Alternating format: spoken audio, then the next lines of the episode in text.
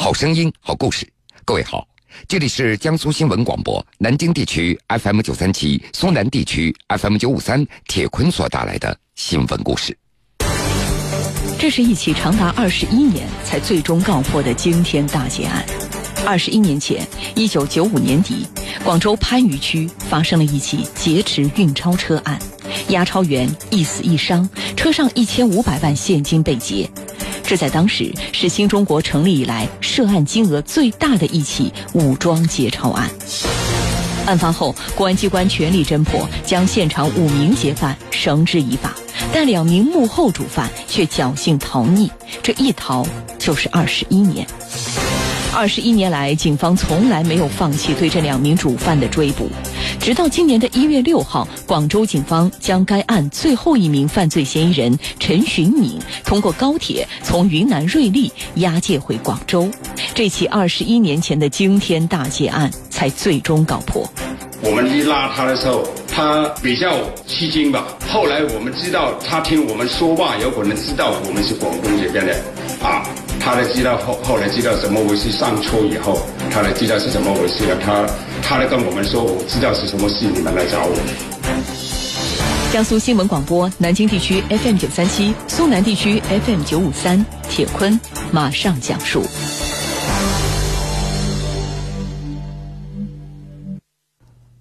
二十一年前，也就是一九九五年的年底，广州市番禺区一辆运钞车被劫持。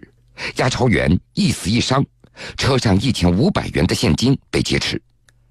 这在当时也是新中国成立以来涉案金额最大的一起武装劫钞案。案发以后，公安机关全力侦破，将现场的五名劫犯绳之以法，但是两名幕后主犯却侥幸逃匿了，而这一逃就是二十一年。二十一年来，警方通过不断的搜集线索，终于在今年的一月五号将最后一名主犯陈寻敏抓捕归案。这也就意味着这起曾经震惊全国的惊天大劫案终于告破了。潜逃二十一年，陈寻敏又是怎么样落入法网的呢？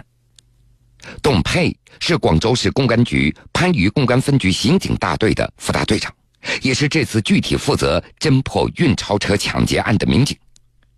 他介绍，可以说这宗案件是建国以来最大的抢劫银行运钞车的案件。那么长时间没有将全部的凶手抓捕归案，压力肯定是有的。从二零一六年接手这个案子开始，董佩和队员们就一股脑投入到这起案件的侦破当中了。大家重新开始看历年来的一些卷宗，熟悉案情。参与办案的广州市公安局番禺公安分局刑警大队的民警李超明，他记得，如果按照重量来计算的话，光他自己所看的卷宗大概就有十几、二十几斤了，全部预计大概有一百多斤重。通过分析这么多的卷宗，再结合几十年刑警工作的经验，董佩就指出。犯罪嫌疑人最有可能的去向，那是在云南边境一带，因为陈群敏他是广东人，他在北方西藏这样的地方生活可能会非常的不习惯，而云南那边跟广东的气候是差不多的，饮食也差不多，所以就通过侦查经验来分析，两名主犯大概就在云南那一边。在确定了两名主犯的大致去向以后，番禺刑警大队的办案民警就动用了大数据的系统来分析嫌疑犯可能的去处。事情的转机出现在去年年底，在逃的二号主犯陈恩年迫于巨大的压力，在云南瑞丽自首了。在得知这个消息以后，董佩和他的队员们立即赶赴云南来了解情况。但是对于头号主犯陈寻敏的信息，陈恩年他一点消息都没有透露给警方。虽然陈恩年他拒绝交代有关陈寻敏有关的信息，但是警方还是通过大数据锁定了陈寻敏的行踪。经过海量的大数据的分析研判和调查走访，再综合各种各样的线索。在瑞丽市警方的配合下，番禺警方获得了陈寻敏最近的一张在银行取款的正面的视频截图，并且还发现陈群敏在那边已经化名为莫一志。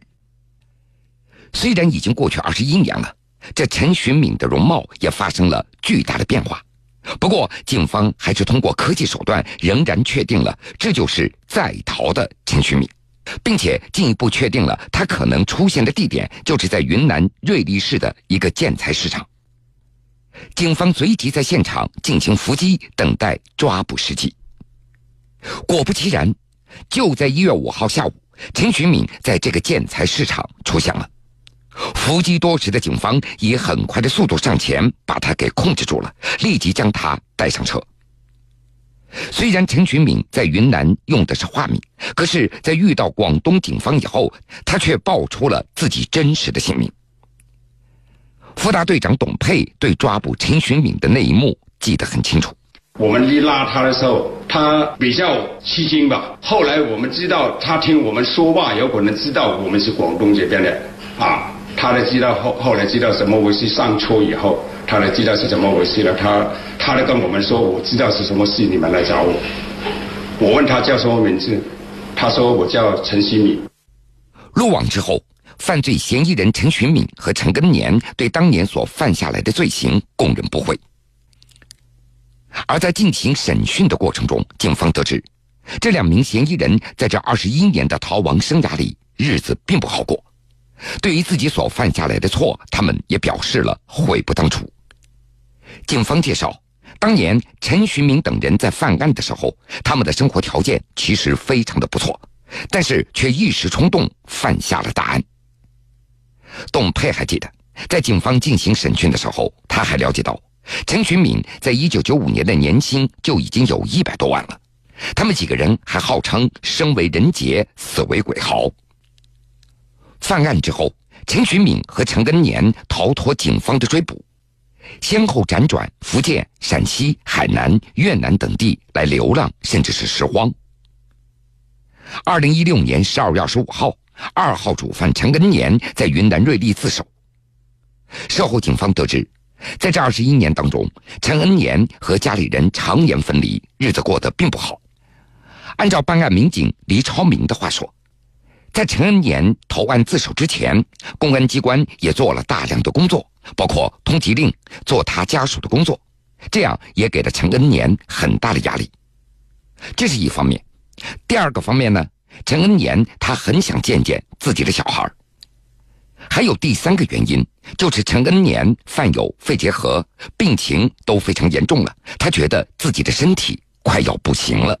投案之后呢，我据我了解，第一方面呢，我们公安机关在前期啊，也做了大量的工作，包括呀通缉令啊等等啊，做他家属的工作啊，其实给了他很大的压力的，这是一方面。第二个呢，他是很想见他的小孩啊。第三点呢，我就。了解到他就是有那个肺结核，他之前呢就是说病情都比较重。陈恩年他投案自首了，那么作为头号主犯的陈寻敏，在这二十一年的逃亡生涯当中，日子过得也不好。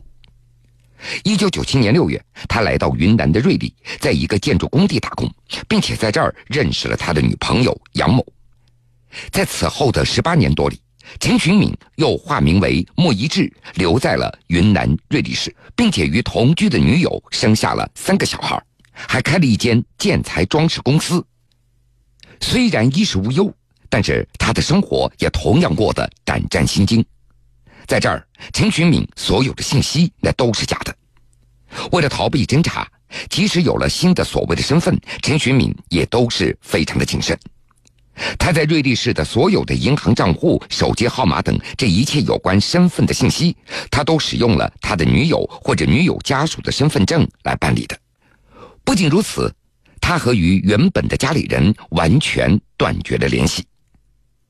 头号主犯陈群敏告诉民警，在这逃亡二十一年当中，他觉得最对不起的就是家里人，而对于他本人来说，自己的人生就此画上了句号。广州市公安局番禺公安分局刑警大队副大队长董佩，他说是对最对不起他家里人，特别是他母亲。对于他本人来说，啊，他呢可以说他我人上的画上了句号了。时隔二十一年，两名主犯最终还是落网了，这起惊天大案也随之告破。下面我们再次回顾一下当时的案情。一九九五年十二月二十二号上午七点二十五分，在广东省番禺市市桥信用合作社北郊储蓄所门口，五名持枪歹徒朝农业银行一辆运钞面包车连开九枪，打死打伤车上各一名农行经警后，将这辆装有人民币一千三百二十多万元、港币二百一十多万元的运钞车劫走。整个抢劫过程不到一分钟。当时呢是五个人是现场实施那个抢劫的，然后呢，呃，陈新敏跟陈恩年呢是他是在船上接应的。当天下午五点五十七分，广东省公安厅刑侦部门经过检验发现，其中一支枪来自清远。同时，专案组发现劫匪是从水路离开番禺的线索，并判断他们很有可能是去了清远。随后，专案组立即去到清远，当晚就确定了涉案嫌疑人为陈寻敏、陈恩年等人。第二天中午，佛山顺德公安机关在辖区内发现了被劫持的运钞车，并在车上发现了匪徒来不及带走的近两百万元现金、一支手枪及被害押运员的尸体。事发后，广东省公安机关迅速立案侦查，除两名主犯逃走外，其余犯案人员均被警方抓获。并缴获五四式手枪七支、子弹二百八十二发、自制手雷二十多枚，以及赃款人民币一千一百七十五万多元、港币二百一十二万多元。二十一年来，警方没有放弃对两位主犯的抓捕，这宗案子也成了历任番禺刑警心中的一个心结。随着陈寻敏在今年一月五号落网，这起大劫案最终告破。当时怎么说呢？首先呢，这个压力释放下来，完成之后呢，就是心里面都还是挺激动的。一月六号，番禺警方通过高铁将最后一名主犯陈寻敏押解回广州。陈寻敏对参与预谋抢劫番禺一千五百万元运钞车的作案事实供认不讳，相关的调查工作仍然在紧张的进行当中。二十一年的逃亡生涯。作为这起惊天大案的头号嫌疑人，这陈寻敏是怎么过来的？在这二十一年的担惊受怕的穷途末路上，他的心里到底又是怎么想的？我将在半点之后继续为您讲述番禺大劫案头号嫌疑人二十一年的逃亡末路。欢迎您到时来收听。好了，各位，这个时间段的新闻故事呢，铁坤就先为您讲述到这儿。